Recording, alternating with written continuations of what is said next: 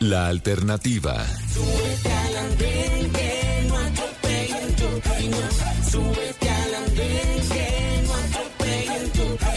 Aquí tú podrás compartir, debatir lo que a ti, lo que a mí nos pueda interesar.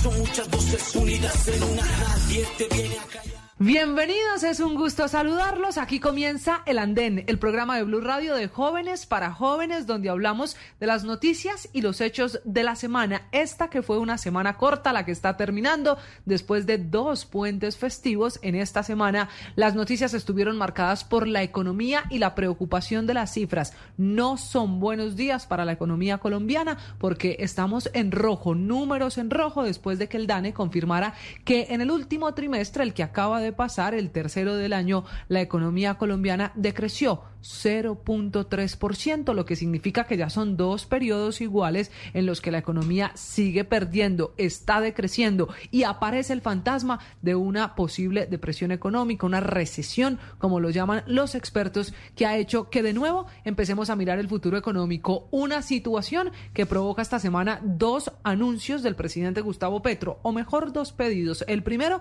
al Banco de la República, al que otra vez le dijo que es urgente bajar las tasas de interés. Y la segunda, una así mucho más polémica, quiere el gobierno, el presidente Petro, cambiar, desconocer, modificar la famosa regla fiscal, que para que usted lo entienda es esa hoja de ruta, el camino, la camisa que permite al gobierno saber cuánto se endeuda, cuánto invierte y cuánta platica tiene. Lo que dice el presidente es que debe haber más inversión que pago de deuda porque la inversión sí reactiva la economía. Una semana de muchas preocupaciones económicas con sectores como la construcción, la industria, también el comercio que siguen cayendo y por eso para muchos esta es la primera alarma encendida de lo que será la economía para los colombianos en 2024, al final lo que será la economía para su bolsillo, para el mío, en general para el de todos. Fue también la semana muy movida en la política colombiana. Arrancamos con el debate sobre el proyecto para modificar el impuesto predial. Sí,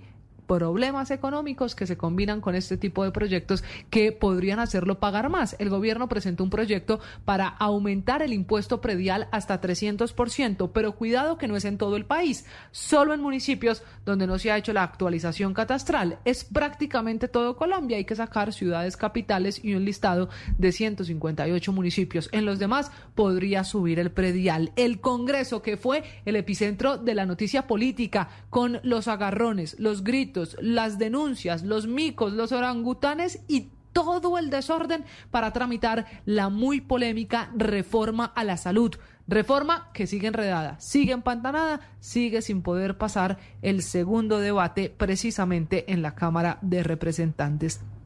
Tan enredada está la reforma que hasta el presidente Petro está invitando a un tinto, un tintico en la Casa de Nariño al Centro Democrático. Responde el jefe de ese partido, el expresidente Uribe, que tinto sí, pero que separe la discusión y votación de la reforma, lo que no le suena mucho al gobierno del presidente Gustavo Petro. Hay un partido menos declarado de gobierno, la ASI, esta semana la está terminando como partido independiente, otro golpe a la coalición de gobierno y finalmente esta también ha sido la semana del nuevo escándalo, o bueno, los cuestionamientos al comandante del ejército de Colombia, el general Ospina, que dice una denuncia de sus subalternos, mandó seguir, chuzar, mejor dicho, investigar al profesor de inglés de su esposa, lo que abrió la suspicacia a decir que era un favor personal el aparato de inteligencia y contrainteligencia para saber si había una situación personal entre el profesor de inglés y su esposa. Dice el general que no, que él no incumplió la ley, que era una investigación para saber si había algún riesgo a su seguridad y la de su familia. Esta movida semana en Colombia está terminando con muchas noticias que es un gusto compartir, analizar con ustedes y con nuestros panelistas. Hoy vamos a hablar de política y vamos a hablar de lo que está pasando en el Congreso. Así que una pausa y en 30 segundos saludamos a nuestros panelistas que nos van a ayudar a entender si hay o no fuego amigo en la coalición de gobierno en medio de la discusión de los proyectos que tiene el gobierno. Una pausa. Esto es el andén.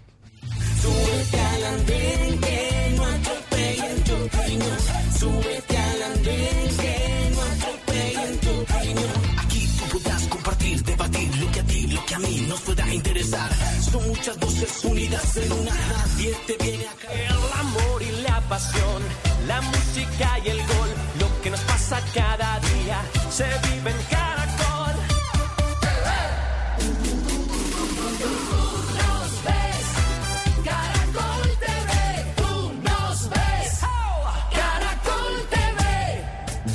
Este sábado en Travesía Blue, alisten el tejo y asegúrense que la mecha esté seca porque nos vamos de tour de cerveza y tejo en la ciudad de Bogotá. Puede cambiar la personalidad dependiendo del idioma. Una filóloga nos cuenta qué tan diferente vemos el mundo según el idioma que hablamos. Viajamos a Tokio a través de dos películas con miradas muy diferentes de una de las ciudades más congestionadas y tecnológicas del mundo. Alisten maletas porque viajamos este sábado a las 2 y 10 de la tarde con Travesía Blue. Travesía Blue por Blue Radio y bluradio.com.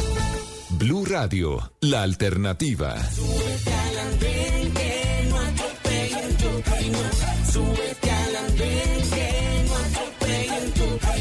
Aquí tú podrás compartir, debatir lo que a ti, lo que a mí nos pueda interesar. Son muchas voces unidas en una. Nadie te viene a callar.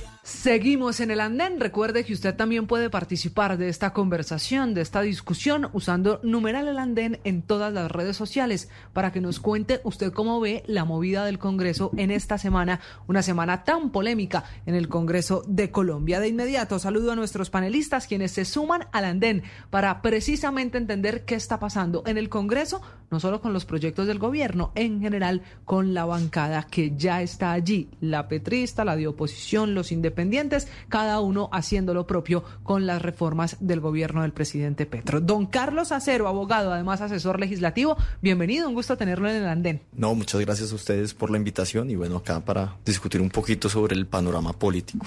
¿Y para dónde vamos políticamente hablando? También Miguel Parra es uno de nuestros analistas políticos, uno de nuestros panelistas. Miguel, bien, buenas noches.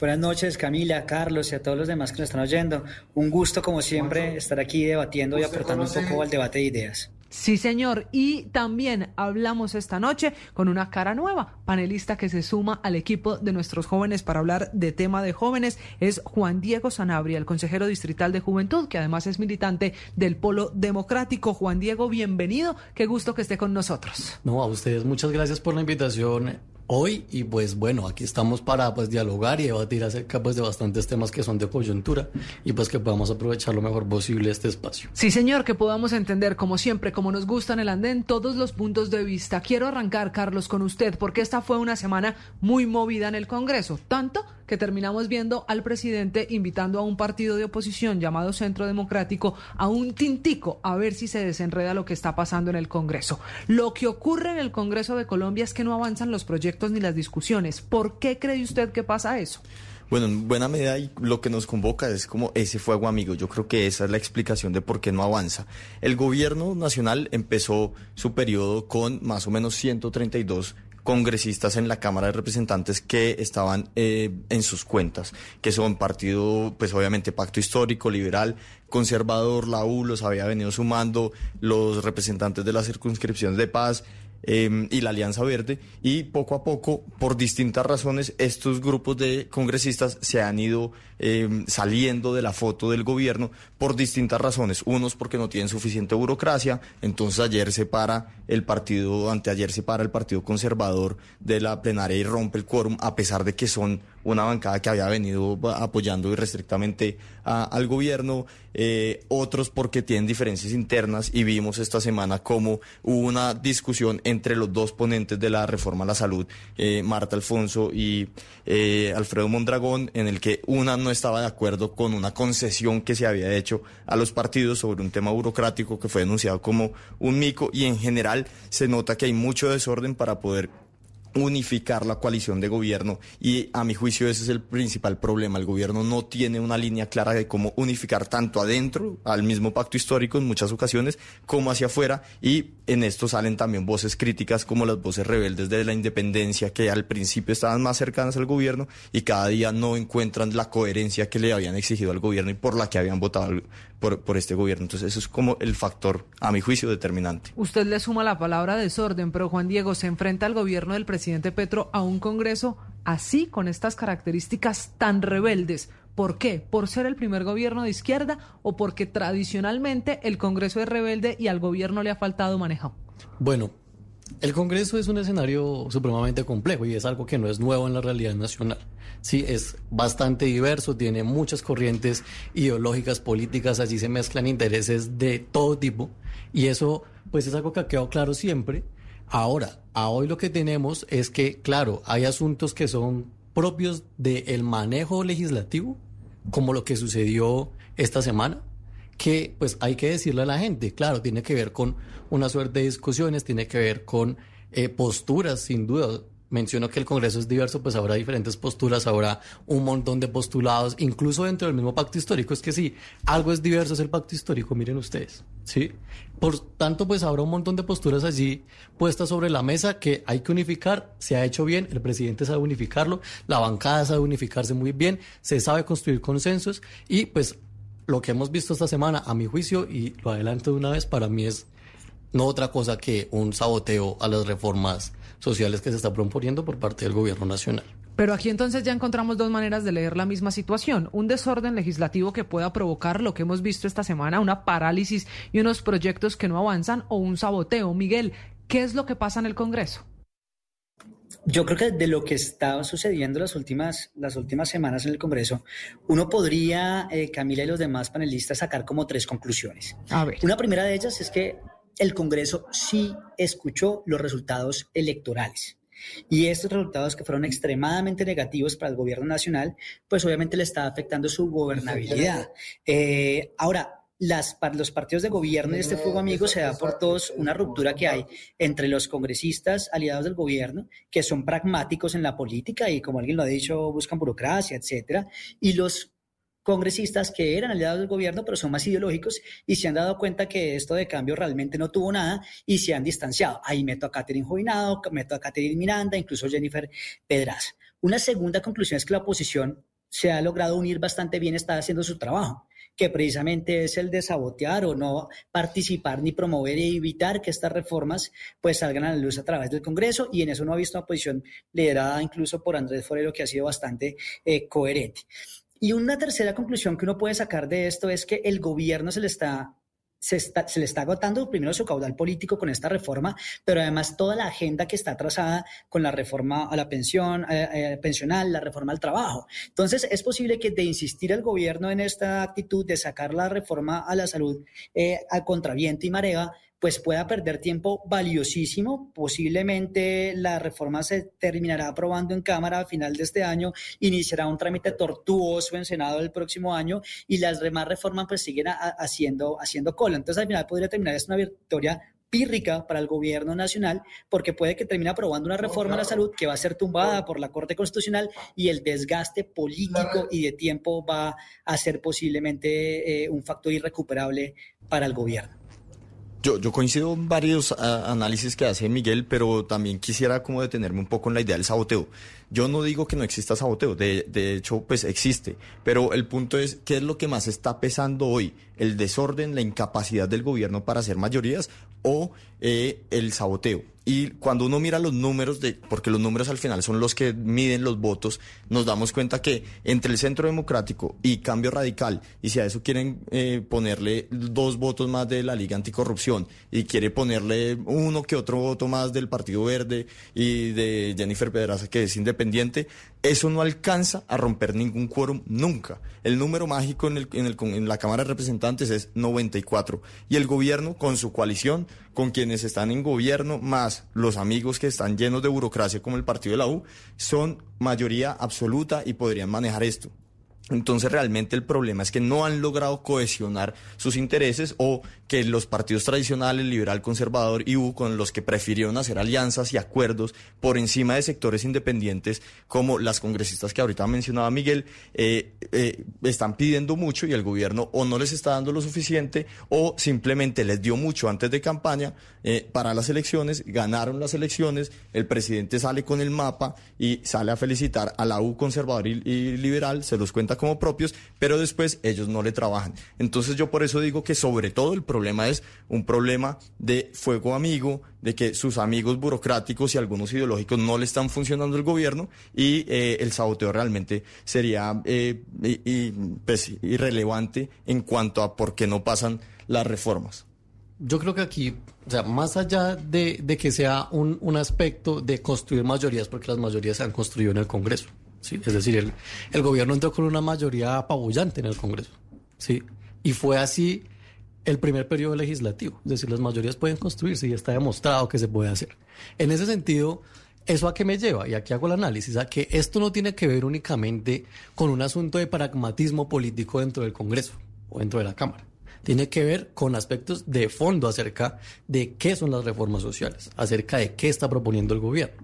Y esos aspectos de fondo, pues naturalmente generan pues, desconsensos, ¿sí? Y además, pues allí se mezclan una suerte de intereses muy amplios que, que no permiten que avancen las reformas y que por el contrario, pues termina siendo más favorable para algunos partidos sabotear, como ellos mismos lo han dicho, como ellos mismos lo dijeron ayer, sabotear el paso de la reforma a la salud y de las demás reformas, porque es que quedan 34 días, y esto hay que decírselo a la gente claro, 34 días para que salgan a receso legislativo los congresistas. 34 días. Igual si la oposición se sale, Diego, pero podría yo haber cosa. Es que esa es la discusión. Claro, el problema lo tiene el gobierno. Yo comparto el punto el punto que dice Carlos es total, eh, tiene toda la razón. Digamos que cuando mira los congresistas que salieron son 30 de, del número mágico que mencionaba ahorita de 92.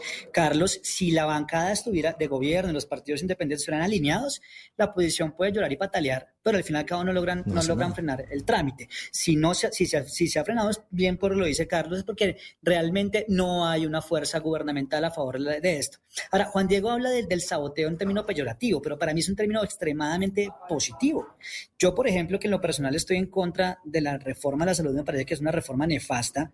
Yo celebro que por quien yo voté y los que están liderando ahorita la oposición utilicen estrategias eh, de saboteo legalmente válidas y permitidas, no solamente por la ley quinta, sino por el mismo Consejo de Estado. Hay que recordar que en la sentencia 780 de 2018, esta corporación dijo que se reconocía como una práctica parlamentaria válida de la oposición realizar protestas simbólicas, abstenerse de votar, incluso retirarse del recinto legislativo para no hacerle el juego al gobierno. Entonces, este saboteo desde Pero, la Miguel- de la oposición es extremadamente positivo. Pero perdóneme que lo interrumpa porque centrémonos en el saboteo, ya que ustedes se metieron en ese tema y que lo traen aquí a la mesa. Es legal, nadie está diciendo que no, que no sea permitido en las herramientas que tienen los parlamentarios a la hora de tomar decisiones del manejo de la agenda política. Pero en un país como este, con todos los proyectos que están en desarrollo, Miguel, es justo que ya el país lleve más de cinco meses esperando una discusión de una reforma y la estrategia sea romper el quórum. ¿No sería el momento que se unieran estos congresistas a trabajar y decir, pues va o no va la reforma, pero no con el saboteo y la falta de quórum? Pero es que, Camila, yo creo que ese es un argumento, digamos, que falaz por parte incluso de los partidos del gobierno, porque la forma en que yo como congresista represento o puedo aprobar o improbar una reforma no es solamente votando negativo a ella, es precisamente no haciendo quórum, porque es que el trabajo es del gobierno de requerir las mayorías, como le decía Carlos, para que se aprueben. Pero si el gobierno no es capaz, o sea, si el gobierno es capaz de tener unas mayorías que aprueben esa reforma, yo como oposición no tengo por qué, da- por qué otorgárselas. Y como tú lo dices, si ahí tenemos un atraso legislativo, pues el gobierno y el presidente de la corporación, de la Cámara, pues deben decidir entonces no meterlo en la agenda hasta que hayan los consensos necesarios y dejarlo para cuando el gobierno logre sus consensos. Pero lo que no se puede esperar es que la oposición entonces le haga el juego al gobierno para que vayan y le aprueben una- unas reformas con las cuales no están de acuerdo y con las cuales se considera incluso que han tenido todos los vicios habidos y por haber. Entonces, para mí la estrategia de la oposición no solamente es válida, sino que yo personalmente la felicito. Yo voté por uno de los representantes a la Cámara que está ahorita liderando esa oposición y me considero representado. Entonces, cuando David Racero, con doble rasero, porque le parecía muy bonito cuando utilizaba el saboteo eh, al gobierno Duque, hoy se queja y dice que están robando. No, no están robando, porque los que yo voté me están representando oponiéndose a esta reforma. Entonces, yo creo que es el argumento para, para, para que usen lo- los partidos de gobierno para decirle a la oposición que se queden a hacerle el quórum que ellos no tienen. Y la oposición no tiene por qué caer en este juego. Yo sobre ese saboteo y sobre su justicia pienso dos, dos ideas.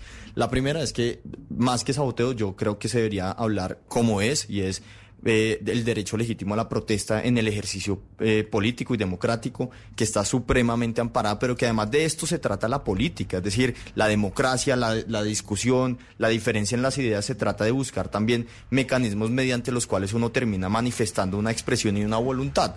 Eh, y, y lo digo sobre todo porque los cuatro años anteriores yo estuve inscrito dentro del bloque que era la oposición al gobierno de Iván Duque y muchas veces también como asesor legislativo lo que sugeríamos era si nos movemos así, si, nos levantamos bajo los criterios políticos y legales, pues seguramente vamos a, lograr tumbar y tumbamos unas reformas que nos parecerían, nos parecían terribles. Entonces, es supremamente legítimo y no se puede tener ese doble rasero de haberlo hecho antes y hoy criticarlo. Creo que eso no es justo. Pero también me ha gustado mucho eh, una posición, yo también creo que hay que discutir la reforma y me ha gustado mucho, por ejemplo, lo que ha hecho Jennifer Pedraza, que ya tiene unos argumentos durísimos, no ha aceptado los cambios de la reforma, dice que fracasó la comisión de concertación que Fue se ella hizo. la que denunció el mico, además en el artículo 42, De hablando de Jennifer Pedraza. Pero, pero a pesar de que no esté de acuerdo, también ha dicho, pues yo me voy a dedicar a discutir la reforma, gane o pierda, porque al final me estoy dando cuenta que el quórum se está conformando y, y sobre todo la idea de poder seguir discutiendo esto se está conformando con, con la contraprestación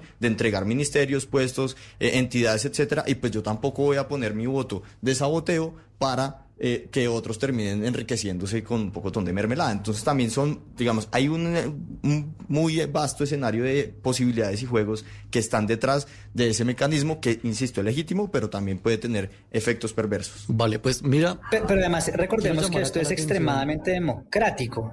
En, en es- países como Estados Unidos, por ejemplo, existe el filibusterismo y es que los partidos de oposición, eh, tie- como existe la libertad de poder hablar cuanto tiempo consideren, incluso tenemos casos famosísimos donde los congresistas se ponían a, a leer el directorio telefónico para hacer tiempo y obligar al gobierno a negociar o a llegar a lo que ellos llaman el compromise, que es llegar a puntos de acuerdo. Entonces, esta estrategia por parte de la oposición está funcionando. Tanto está funcionando que imagínense que el presidente los invitó a un café para sentarse a discutir la, la reforma. Entonces, no ya solamente para es allá, legal, ya es hablamos si habrá o no legítimo. habrá café. Vale.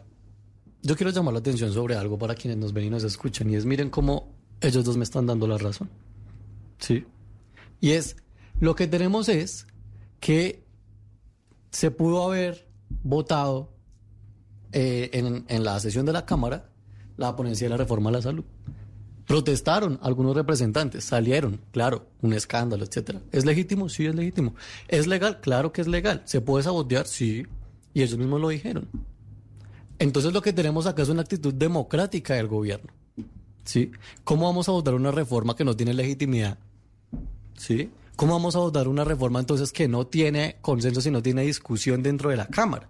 Lo que tenemos es una apertura de la discusión por parte del gobierno entonces, que fue literalmente que el presidente saliera a, primero, desmentir lo de el, el, el mico que supuestamente había metido la bancada de gobierno, que en realidad fue una proposición del Partido Liberal.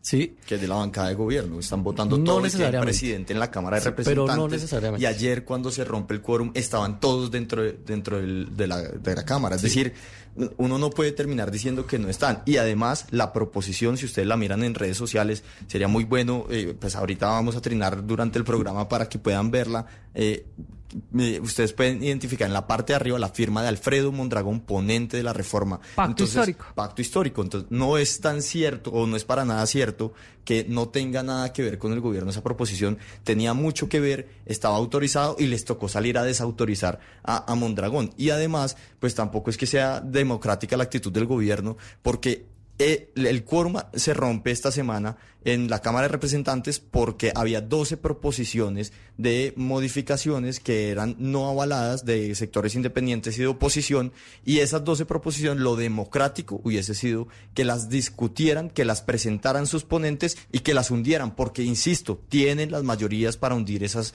eh, esas proposiciones. ¿Y qué fue lo que hicieron? Las metieron todas en conjunto y no las dejaron explicar. Entonces, es, ese fue, esa fue la razón por la que se rompe el quórum, porque hay una actitud antidemocrática, una actitud patana, grosera, altanera que ha tenido mucho este presidente de la Cámara. Y debo decir, cuando ha habido presidentes buenos de la Cámara y del Partido Liberal, lo reconozco como el, el hoy senador Chacón, que era excelente presidente de la Cámara, súper garantista, independientemente de que en ese momento estaba al lado del gobierno de Duque. Pero este presidente es muy, eh, mu- muy, pues ferrocarrilea todo lo que quiere y maltrata a todo el mundo. Entonces, por eso es que se rompe el quórum. No hay Claro. democracia. Miguel, deme un segundo, postura- déjeme pero terminar además aquí con dos Juan temas- Diego y ya No. voy con usted. La postura del gobierno es una postura, y vuelvo y reitero, una postura completamente democrática, que va en clave de que se den las discusiones en la Cámara.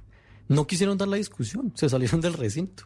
¿Sí? ¿Eso qué es? Pero ¿por qué se no? saboteó, se saboteó el paso de la reforma en la plenaria. Eso es lo concreto. Lo que hay que decir a la gente es lo concreto. Se saboteó el paso de la reforma. Pero ahí estaban discutiendo. Y la, y, la, y la actitud del gobierno es una actitud completamente democrática de discutamos, tanto que llegamos hasta que el presidente proponiera un tinto a la oposición, pero que siguieran las discusiones en la Cámara, porque, reitero, estamos a 34 días de que se venza el plazo, de que salgan los eh, congresistas a receso legislativo, y entonces, pues simplemente se hundió la reforma sin siquiera haberla discutido en la Cámara. Pero Juan Eso Diego, ese tinto no debería empezar con la misma bancada, con los mismos parlamentarios que se supone deberían estar del lado del presidente Petro y hoy no lo están. ¿Por qué no arrancar el tinto con los nombres que, por ejemplo, trajo Miguel ahorita a la discusión? Jennifer Pedraza, Catherine Miranda, la doctora Jubinao, que hacen parte de la coalición de gobierno, pero que están haciendo todo lo contrario. Muchos es, es más, muchos dicen que hacen hasta más que parlamentarios de la oposición que no son tan activos en contra de estas reformas.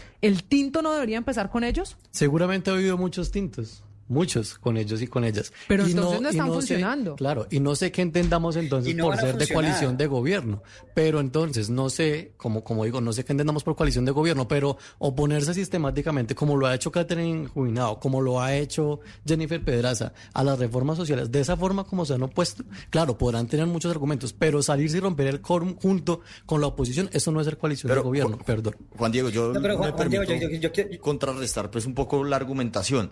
Eh, no, no es cierto que haya sido una oposición sin sentido. Hay muchos argumentos de fondo y sobre todo en estas representantes que se mencionan, también agrego a Cristiana Vendaño y a Alejandro García, son temas que no les gusta que se cambiaron de la propuesta original a la propuesta actual. Es decir, se está pidiendo coherencia con el proyecto político que se eligió y no se está pidiendo coherencia con el proyecto político que se dejó en el pasado del gobierno de Duque. Entonces, no, no, no podemos combinar las, las mismas razones. Claro, la oposición es legítima, eh, tiene sus argumentos legítimos, pero pues, yo creo que es importante que la audiencia sepa que son distintos los argumentos entre la independencia y la bancada de oposición.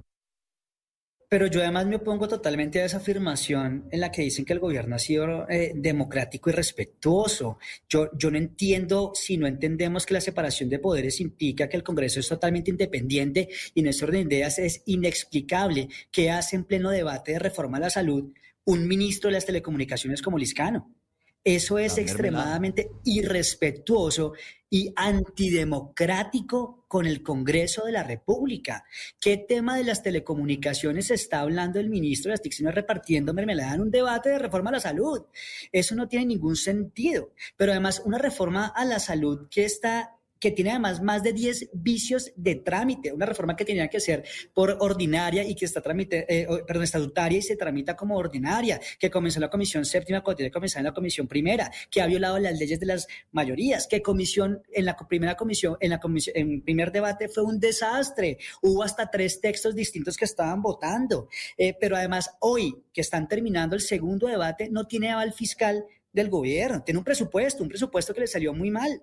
Además, Y- y que porque obvio los ministerios no a cargo están números. cambiándolos. Para lo que Entonces, se quiere hacer, realmente, no dan los yo, números. yo que se lamenta mucho, mucho Juan, digamos, de que se va a acabar el año y no se ha aprobado. Ojalá se acabe y no se apruebe, porque es que si no, lo que sea que aprueben lo va a tumbar la Corte Constitucional. Pero que Yo al creo menos no se ha habido- discuta, es que no, se ha ha habido- discutido. Pero, pero No Juan, no es cierto no, que ¿cómo no se ha que no? discutido. La plenaria pa- ha, ha votado dos veces eh, proposiciones de aplazamiento y las dos veces se han caído. Y se han caído incluso con votos de sectores independientes que están en contra de la reforma. Es decir, sí se ha discutido. Se discutió en la comisión. Perdón, no, en la plenaria se está discutiendo. Llevan más del 60% de los artículos aprobados. Entonces no es cierto que no se haya discutido. Eso por una parte. Y segundo, también yo creo que la audiencia tiene que tener una, una idea clara. Es que no son, digamos, reformas sociales es un nombre muy bonito, pero cuando uno mira que es una reforma social, esa reforma social debería responder de verdad a las necesidades sociales. Yo soy supremamente amigo de que el Estado pueda tener mayor participación en la administración y gestión del sistema de salud. Pero para eso, la reforma necesitaría que la ADRES tenga un incremento presupuestal gigantesco, porque tendría que ya no tener 500 funcionarios, sino 5 mil para hacer todas las actividades de verificación de cuentas, más asignación de recursos. Y el Pero- proyecto pero- no contempla esa plata. Eh, tampoco se contempla la plata para crear el sistema de información, que de- de- es lo que el Liscano dice que está haciendo en el Congreso, que él yo creo que no tiene ni idea cómo se llama ni en qué artículo va, pero no es cierto. Entonces, claro, uno puede puede decir muy bonito, es que yo estoy del lado del pueblo, pero a la hora del té, las propuestas y las soluciones que están al lado del pueblo y la reforma social no están bien estructuradas y al final terminarán incumpliéndole a ese mandato social. Y esa es la preocupación. usted- Se pueden hacer correcciones, pero mire no han usted, hacer. Carlos, mire usted, Carlos, mire- mire- mire- miren ustedes los que nos oyen, el tamaño de esta locura, que creen que la ADRES saca todos giros directos. La ADRES lleva en teoría ya a cumplir un año donde tendría que haber pagado lo del SOAT. Lleva un año sin, que son sumas cerca de 800 mil millones de pesos. No ha podido pagarlo. A hoy no se ha pagado eso que le debe la ADRES. Ahora queremos que la ADRES pase de tener que auditar 5 mil cuentas a auditar 50 mil mensuales. Cuando no han podido con lo poquito del SOAT, ¿cómo se espera que en dos años logre tener la capacidad para pagar cerca de 80 billones de pesos de salud del presupuesto? Y sin que el Esto gobierno les agregue un solo peso para funcionar. De acuerdo, eso es una Pero además, lo que usted menciona con el sistema, con el sistema este eh, integrado para que todas las estudias clínicas, pues claro que todos quisiéramos un sistema integrado, que en Inglaterra tardó más de 10 años en crearse y costó cerca de 90 millones. Y aquí están diciendo, primero que costaba 70 mil millones, ahora eh, Mintic dice que supuestamente cerca de 500 mil y que no va a estar en dos años, como queda planteado en el texto, sino dentro de cinco años. O sea, pensamos que vamos a superar la capacidad del Reino Unido reduciendo los tiempos, aumentando los costos, y esto lo están aprobando casi que a ciegas. Esto es realmente irrespetuoso incluso con el pueblo que tanto dicen querer beneficiar. Bueno, pues es que mira, aquí de fondo, y reitero, es decir, lo que tenemos que decirle a la gente es eh, el cómo y el por qué se están haciendo las cosas, ¿sí? Y en ese sentido, pues mencionar lo siguiente, y es, bueno, digamos, todo el trámite legislativo, pues ha sido allí de una u otra manera un asunto de, pues, de manejo, ha habido eh, un montón de discusiones y demás. Lo que el gobierno ha pedido, y lo pidió el presidente ayer, es que se discuta la reforma en la plenaria. Ya se discutió en la comisión y por eso, pues efectivamente, las eh, proposiciones se presentaron ayer, se pretendía discutir y demás. Pero la actitud es romper el, el quórum, en teoría, aunque no se rompió, pero salirse, sabotear la discusión para que pues no pase. Es que es evidente, es evidente. Faltan 34 días, vuelvo y reitero. Pero es sí. evidente, pero déjame terminar con lo siguiente. Y es que hay que decirle a la gente, y sobre esto pues voy a ser muy concreto. ¿Cómo se hace una reforma al sistema de salud? Hay toda una normativa, hay todo un aparataje montado desde hace aproximadamente 30 años. ¿Sí? Eso no va a cambiar y no va a ser una maravilla en un año. Y eso lo sabe cualquiera. ¿Sí? Es decir, acá, claro, hay un montón de asuntos técnicos que discutir, hay un montón de asuntos legislativos que discutir, un montón que los debe discutir el Congreso y que los debe acordar el Congreso. Pero las reformas, en este caso, tienen una fuerte estructuración técnica, una fuerte estructuración normativa. Eh, no me dejarán mentir ustedes que conocen el texto también. Sí, eso no se hace de la noche a la mañana. Se ha discutido un montón y lo que busca esta reforma es incluso fortalecer el sistema de salud pública.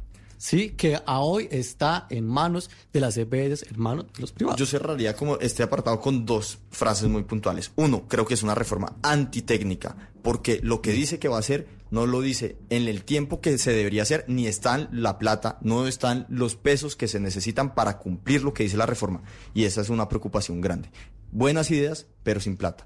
Lo segundo es que no es cierto que el quórum se haya roto por decisión de la oposición. Se rompió por una actitud antidemocrática de Andrés Calle Aguas, presidente de la Cámara de Representantes, que lo puso ahí Petro y el Pacto Histórico para no dejar discutir unas proposiciones que se iban a caer si se votaban.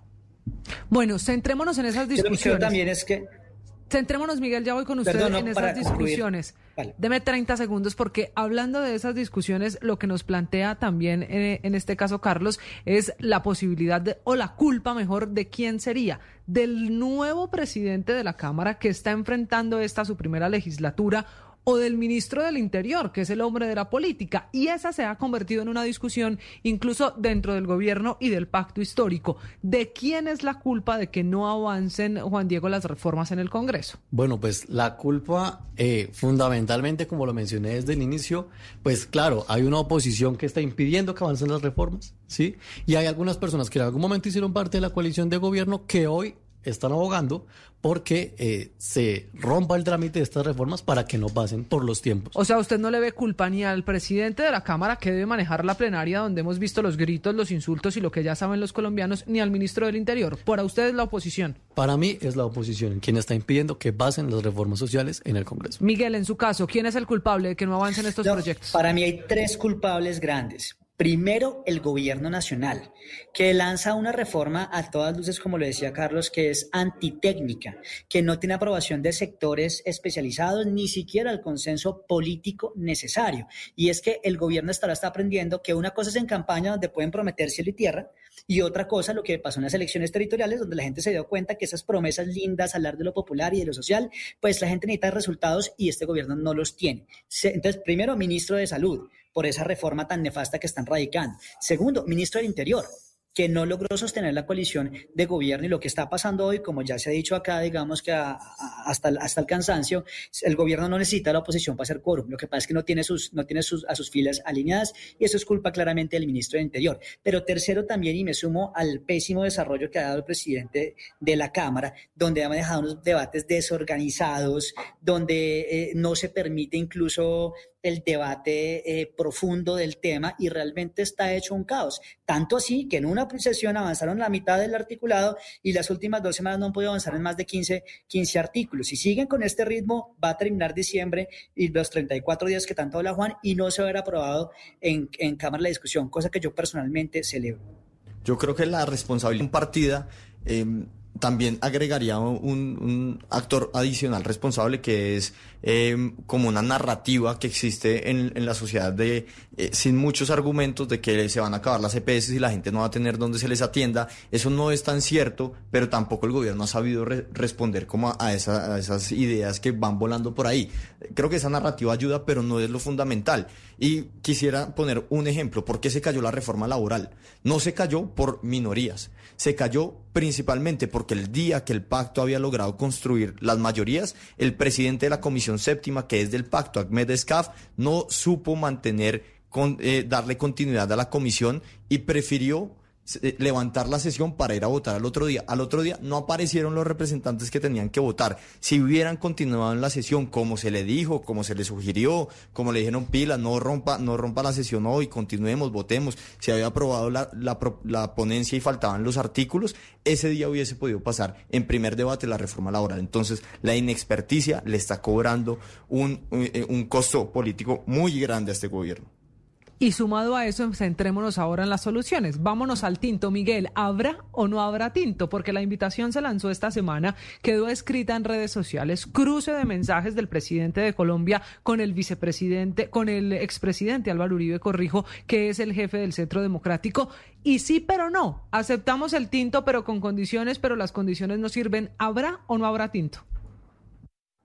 Yo creo que, que sí va a haber eh, tinto por una posición, digamos, también institucional y respetuosa de un partido de oposición para con el presidente.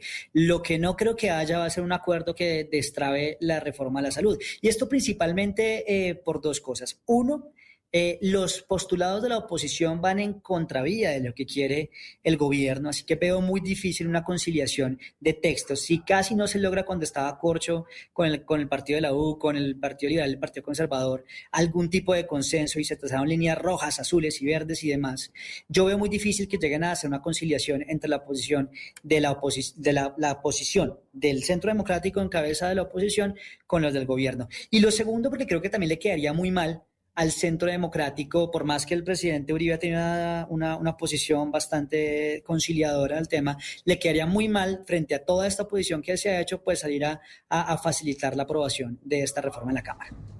¿Usted qué cree, Juan Diego? ¿Habrá tinto? Yo creo que puede haber tinto, debe haber tinto. El gobierno está abierto a que haya el tinto. El presidente fue el que propuso el tinto. Entonces, yo creo que lo mejor es que haya tinto. Seguramente no va a salir de allí el acuerdo de que la reforma o las reformas sociales deben pasar, seguramente no. Pero es muestra de lo que menciona hoy como actitud democrática del gobierno. Y Camila, quiero hacer unas precisiones muy cortas sobre algo que mencionábamos hace un momento y sobre algunos aspectos. Y es eh, que la reforma es antitécnica. Venga, ¿de verdad ustedes creen, y se lo pregunto también a la gente que nos está escuchando y que nos ve, que se demora casi dos años y se demora todo este trámite legislativo y se debate tanto como se ha debatido en las comisiones y en las plenarias, algo que es antitécnico. Sí, yo estoy Se- completamente... No, Juan, es, que No, es tan, anti- no, es tan pero- antitécnico que no tiene déjame- presupuesto. claro, perdóname, perdóname, Juan, pero es que yo no quiero aclarar las audiencias. No, ¿Tiene deja- presupuesto, tiene aval fiscal? No tiene No, el aval presupuesto, no tiene aval fiscal, el, el ministro de Hacienda tiene- dijo tiene que el aval fiscal se va a entregar en la próxima no. plenaria. Sí, El- el, ministro de Pero- Hacienda lo dijo. pero más allá de no si tiene, por eso me está dando la razón, Más allá, usted plantea, Juan Diego, una discusión que me parece muy buena en los términos que lo plantea. Dice, ¿ustedes creen que en dos años se va a hacer esto? Yo creo que no. ¿Sí? ¿Sabe cuál es el problema? Que la reforma de su gobierno dice que es en dos años, porque ese es el periodo de transición. Es decir, usted está diciendo que el gobierno está haciendo las cosas mal con esa argumentación. Pero volviendo al tema del tinto, yo creo que va a haber tinto, pero además creo que debería haber tintos en plural, porque no toda la política es entre la oposición y el gobierno. Y eso me parece muy importante. Hay un sector en la mitad que está con unas ideas distintas, que no comparte muchas cosas de lo que viene haciendo el gobierno, pero que le exige coherencia en ese mandato de cambio y ese sector también debería ser escuchado. Juan Diego hace un rato decía, yo creo que ha habido muchos tintos, pero yo estoy seguro que a la bancada rebelde verde y a la independencia no se les ha citado, porque de primera mano conozco que nunca les han llamado a decir, ha, ha habido reuniones, eso sí, de eh, los viceministros de salud con algunas de las personas de esta bancada, pero siguen siendo reuniones que no terminan a llegar a ningún acuerdo. Y creo que eso le serviría mucho al país también para identificar las distintas posturas y, como se ha resaltado, la diversidad política que hay en el país. Sí, no, pues yo, yo Y a mí me realmente, que como, esos como tintos ojalá mencionaba, fueran públicos. Sí, pues ojalá, ojalá los fueran. Yo creo que los que ha habido no han sido públicos, pero ojalá los fueran. Les ojalá que fueran además- muchos. Pero déjame terminar acá con algo ya para que les sigamos dando continuidad al debate como lo plantea Camila. Y es que también hay que decirle a la gente que en términos generales, y ya para cerrar un poco acá esta idea, lo que sucedió ayer en la Cámara es que había una proposición inicial que viene desde la reforma inicial se presentó una proposición para modificar el famoso artículo 92, que sí, la firmó el presidente de la Cámara, que es coalición de gobierno. Como mencionaba desde el inicio, dentro del maneje del Congreso, pues seguramente uno firma muchas cosas. Y eso usted lo debe tener más que claro. Sí, se presentó una proposición para modificar el artículo 42, que entre otras cosas tiene que ver con la selección meritocrática de los directores de eh, los eh, espacios institucionales en salud. ¿Qué propone el gobierno? Que lo propuso ayer, que se devolviera, o mejor, que se mantuviera a el texto inicial, que es el artículo 42, que establece que debe haber selección meritocrática, entre otras cosas, con eh, entidades como el Ministerio de Salud, con expertos y como función pública, para que quienes dirigen los centros de salud y los espacios institucionales en salud tengan todas las capacidades de dirigirlos de la mejor manera. Eso por ese lado. Ustedes mencionan que, eh, claro, el ministro de, la, de, pues, de las TICs estaba en el Congreso y demás, que con mermelada. Yo no sé si estaban dando mermelada, ustedes tampoco lo saben. Claro que ¿cierto? sí, yo lo invito a que lea la columna de ah, Paola bueno, Herrera en cambio. Claro, no, es que pasada, suposiciones hay muchas. ah, no, no son Suposiciones hay No, señor. Juan Diego, no son suposiciones por Sí. Una No, sola Juan, pero no razón. seamos ingenuos, Porque si uno no empieza a mirar la nómina estatal, sobre todo de ese ministerio, va a encontrar los nombres de las personas que los congresistas del partido de la U le recomiendan al gobierno, porque es cierto y no lo han negado. O también recordemos lo, la- lo que se ha dicho del Fondo Nacional del Ahorro, cómo se ha repartido a otros congresistas de partidos tradicionales, partidos tradicionales, no los de cambio, no los independientes, no los que se habían opuesto a esos partidos tradicionales anteriormente. ¿Para qué? Para tener unos votos. Y cuando uno va y les dice, oiga, voten, no votan. Entonces, acá yo entiendo, hay que hacer acuerdos. Yo entiendo, uno puede gobernar con quienes están en su coalición. Eso puede ser, tener algún, alguna lógica. Uno podría hacer un gobierno de cambio con un partido liberal que es muy cuestionable en muchas cosas, eh, podría hacer el acuerdo. Pero ellos no salen a respaldar al gobierno, ni en las elecciones lo respaldaron, porque le compitieron, ni en la reforma le están respaldando. Entonces, no hay coherencia entre lo que se dice y lo que se hace. Por supuesto, me encantaría que avanzara más las ideas de cambio. Por supuesto, me encantaría que esta fuera una reforma que estuviera mejor estructurada para resolver muchos problemas de la salud. A mí sí me gusta que se acaben las EPS, pero el problema es que se acaban las EPS y no hay soluciones concretas de quién va a asumir esas funciones de las EPS. Se dice que va a ser la ADRES, la ADRES no va a estar financiada, no tiene los funcionarios para hacer esa tarea y nos va a pasar lo que nos pasó con las basuras de Petro en Bogotá. Una buena idea, desprivatizar la prestación del servicio de recolección de basuras en Bogotá pésimamente ejecutada. ¿Cuál fue el resultado? Los operadores privados de basuras en Bogotá eh, después volvieron porque nadie podía hacerlo, el Estado no lo pudo hacer y además de volver, volvieron con mayores utilidades, es decir, mayor negocio, mayor lucro con los derechos de la gente. Por eso, para hacer el cambio también se necesitan soluciones técnicas y acá este gobierno está aprobando y ha aprobado en el pasado este presidente de que no las tiene. Yo la verdad celebro es un tema y es la institucionalidad eh, colombiana, porque ya digamos lo que se ha podido ver es que un gobierno que para llegar al poder lo prometió todo, para gobernar no sabe nada y ha tenido realmente muy escasos logros. O sea, ni en seguridad, que prometió que iba a mantener paz en seis meses. De hecho, estamos hoy peor, casi que regresando a niveles de violencia casi que sea de hace Lo, lo dos, que dejó décadas. también fue nefasto, Eh, ¿no? ni, Eso en, también hay que ni en temas de ni en temas de ni en temas de desarrollo económico estamos por supuesto entrando a nada de llegar a una recesión económica pasamos de un crecimiento de 10% con Duque a uno de 1% en el mejor de los casos de este gobierno y ahora unas reformas sociales que también ventilaron como la panacea y le prometieron al pueblo que hace la salvación de todos los problemas y realmente lo que han demostrado es que están proponiendo acabar un modelo de salud que es de los mejores en el mundo para construir un monstruo que realmente ni siquiera tienen idea de cómo hacerlo, porque Juan dice que, es, que no es antitécnica, es lo más antitécnico que yo he visto eh, cuando estuve trabajando en el Congreso y el seguimiento, un, un- proyecto que no tiene un plan de trabajo concreto, que no tiene unos, unos acuerdos políticos establecidos, que realmente ni siquiera tiene un aval fiscal del gobierno, ya va a tener el segundo debate. Eso realmente es una locura. Sí tiene el aval fiscal en- a- a- en el absurda lo que demuestra. No, no, no, no Sí lo tiene. tiene el No, no lo tiene. ¿Dónde El está? ministro de Hacienda ¿Dónde está? No lo el hay. Hay un fiscal y lo iba a presupuesto. presentar en el Hay- próximo Pero no, este ¿Dónde- ministro de Hacienda no le Ah, o sea, o creer sea que usted nada me está dando la razón. pues esa O sea, no, no, pero, pero perdón, Carlos, si usted me acaba de dar razón, Juan. O sea, no está. Si lo van a presentar la próxima sesión es porque no está. No Sí, se conoce. O, sea, o porque hoy si está no se lo esconden al país. Y la pregunta es por qué se lo esconden al país. Entonces, La posición es clara. entonces y lo- de hecho, Juan. ¿le parece- ¿no le parece irresponsable que unos congresistas del gobierno estén votando un proyecto de esta magnitud sin conocer el- el- lo que le costaría? Y- Creo y que nada más irresponsable. Y yo quiero acá decir una eso. cosa. Esto, esto sucedía también en el gobierno anterior, es decir, presentaban un pocotón de cosas sin aval fiscal. Y esa es una, una característica, es decir, están repitiendo la forma de hacerlo antes. Quiero también aclarar, no se necesita en este momento el trámite de aval fiscal para continuar la discusión. El, el punto es, si ustedes dicen que está el aval fiscal, pues preséntenlo, porque no hay transparencia en esos, eh, en esos conceptos que serían necesarios para resolver dudas de quienes quisiéramos poder apoyar esa reforma, pero creemos que no es técnica. Y eh, terminaría eh, diciendo que es, es muy difícil poder creer en que el gobierno va a salir adelante con esta reforma si mantiene la actitud que estamos señalando antitécnica, poco democrática, sobre todo con quienes pueden ser más afines ideológicamente y muy agresiva en las comisiones. Para cerrar, se nos está acabando el tiempo, señores. Una pregunta final a todos. ¿Qué va a pasar con la reforma? ¿Se hunde? ¿No se hunde? Sé que son poco más de 30 días para saber qué va a pasar, pero especulemos un poquito en esas cuentas y entendiendo el análisis que ustedes han hecho.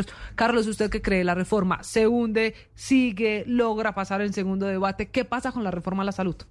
Yo creo que la reforma va a pasar. Va a pasar en Operación Tortuga, así como Sí. ha venido sucediendo. mm, Cinco artículos por semana, eh, dificultades, uno que otro ministerio, uno que otro puestico y demás. Pero de ahí para adelante va a ser muy difícil. Y tengo la plena convicción de que la Corte Constitucional la va a tumbar, porque a diferencia de Miguel, yo no estoy de acuerdo con todos los vicios que señala, solamente estoy de acuerdo con uno. Creo que debió haber sido una ley estatutaria porque toca el núcleo esencial del derecho fundamental. Los demás, realmente, creo que el procedimiento ha sido turbulento, ha habido gritos, ruido, eh, mm, la gente llega tarde, otros se van temprano, etcétera, pero creo que ahí no hay vicio. Sí, esa es una clase poco ordenada. Miguel, ¿se cae? ¿Qué pasa con la reforma a la salud? ¿Sale adelante? Yo, yo comparto, yo comparto mucho, digamos, que el análisis que hace, que hace Carlos. Yo creo que va a salir súper atropelladamente de la Cámara, va a ser aprobada en Cámara a un costo altísimo para el gobierno, para los partidos que la respalden ante la opinión pública y que va a encontrar una gran barrera en Senado, a menos que, como dicen algunos rumores en Congreso, llegue Roy Barreras al rescate de, de- de- como ministro del Interior. de Hombre, pero él ya dijo que no y a la gente hay que tramo. creerle. Dijo Roy Barreras que a él no le han propuesto nada. Y por el bien del cambio, Pero salvo que, salvo, que, salvo que algo así ocurra en Senado, veo muy difícil. De hecho, recordemos que en Senado se aprobó o se va a dar continuidad al debate precisamente desde la contrarreforma de la salud de cambio radical. Así que el ambiente, si está difícil en Cámara, va a ser muy, muy difícil en Senado. Y si llega a la Corte, estoy seguro y lo apuesto acá con ustedes que la Corte Aquí lo lo tumba. anoto. pero no solamente solamente por el, el vicio de la ley, de la ley, sino también no olvidemos que tampoco tuvo incluso consulta previa y otros tantos que a mi juicio sí van a ser analizados por la Corte Constitucional. Entonces el desgaste del gobierno va a ser enorme, va a tener quizá una victoria pírrica al perder todo este tiempo y el desgaste político y anti la opinión con una, con una reforma que no va a terminar en nada porque va a ser abiertamente inconstitucional.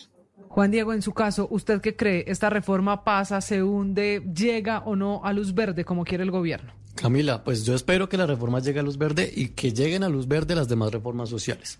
La de la reforma de la salud va en Operación Tortuga, como tú dices, te doy la razón en ese sentido. Espero los trámites puedan surtirse en estos 34 días para que pase en la plenaria de la Cámara y que de esa forma pues podamos aprobar una reforma que, como mencionaba, es técnica, entre otras cosas porque es imposible que no sea técnica, no es posible este nivel de discusión, este nivel de polémica por algo que sea antitécnico o que no esté fundamentado. Eso hay que decírselo a la gente, no le digamos mentiras. Esperamos que pase la reforma a la salud y que pasen las demás reformas sociales. Y vamos a consolidar con esto un sistema de salud digno para la gente. Juan Diego, quienes miramos los números y hacemos la suma, si no nos cuadra al final la ecuación, creemos que no estamos diciéndole mentiras a la gente y eso, pues además es irrespetuoso en el debate eh, y creo que nos podemos echar a, a- a mirar los números para demostrar que eh, hay problemas técnicos. Claro, pero reforma. si tu ecuación Carlos, es yo una qui- yo quiero hacer solamente- yo quiero hacer una un pregunta momento, nomás. Me parece claramente antitécnico. Juan, Juan, yo le hago una pregunta nomás para que usted me demuestre que estamos equivocados. ¿Cuánto, cuánto va a costar la reforma a la salud? Deme Eso una está, eso, eso está dentro del presupuesto de la reforma a la salud que ya se presentó. No tengo el dato exactamente, pero está dentro del presupuesto. Ok. Y, No, yo- la defensa descansa. O sea, sale la en el próximo defensa- la debate. defensa Lo el Era, era un número el que había que dar. De hecho, el presupuesto general de la Nación La defensa 2024 ya incumple con los incrementos que dice el anexo 3 de la reforma. Los invito a que vayan y miren Listo, el podemos hacer un 3. debate y Y en, miramos los esto, números. y en esto están Pero, también pero en el además, Congreso, además, no hablando solo de aquí. números, acordémonos de los números que en el anexo que se presentó de presupuesto decían que el sistema de información iba a valer una plata que el Ministerio de las TIC hoy acaba de decir que vale tres veces más. Ese es el grado de confianza y de tecnicismo de esta reforma. En eso que están en el andén también están los parlamentarios. Ahí usted acaba de ver por qué no avanza la reforma, porque están en eso, en saber para dónde vamos, en lo político, en lo técnico y lo más importante, en el sistema de salud de los colombianos. Señores, hoy acompañada de muchos hombres, ha sido un gusto debatir con ustedes. Miguel, Carlos, Juan Diego, gracias por haberse subido al andén. Gracias. Chao, muchas gracias. Nosotros la nos vemos, nos oímos además la próxima semana. Usted puede seguir opinando, ya saben, todas las redes sociales usando numeral el andén para ver qué pasa en la semana que comienza con una reforma en la que caminan dos, tres, cinco artículos por semana si es que se logran las discusiones en la Cámara. Chao. Súbete al andén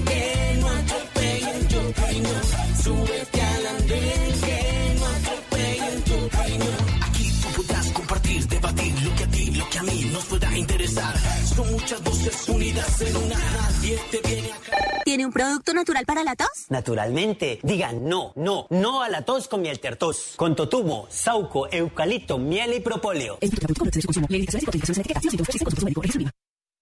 Son las 11 de la noche, 4 minutos en Blue Radio.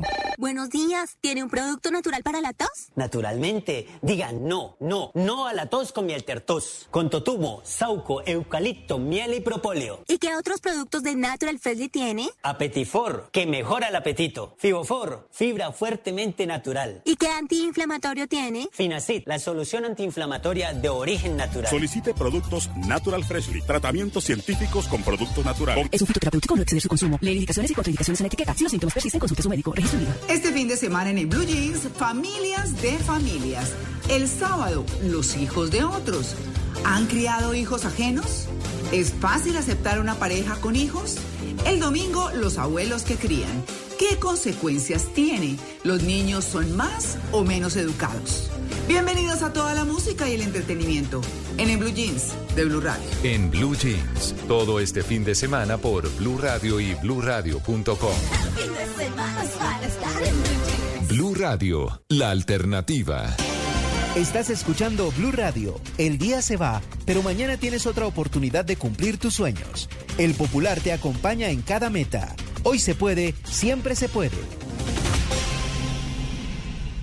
Um, um, um, Ella no es la mejor meditando, pero sí ganando buena rentabilidad invirtiendo su prima con el CDT ganador del Popular. Gana ya abriendo tu CDT desde 300 mil pesos a partir de 90 días. Además, gana premios sin rifas ni sorteos por abrir o renovar tu CDT desde 20 millones de pesos a partir de 180 días. El que la tiene clara, gana. Conoce más en bancopopular.com.co. Hoy se puede, siempre se puede. Aplica términos y condiciones. Vigencia del 27 de marzo al 31 de diciembre de 2023. Somos Grupo Aval, vigilado Superintendencia Financiera de Colombia.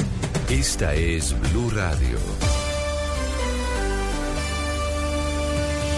En Bogotá, 89.9 FM. En Medellín, 97.9 FM. En Cali, 91.5 FM. En Barranquilla, 100.1 FM. En Bucaramanga, 960 AM. En Pereira y el norte del Valle, 89.2 FM. En Tunja, 103.1 FM. En Villavicencio, 96.3 FM. En Armenia, 89.2 FM.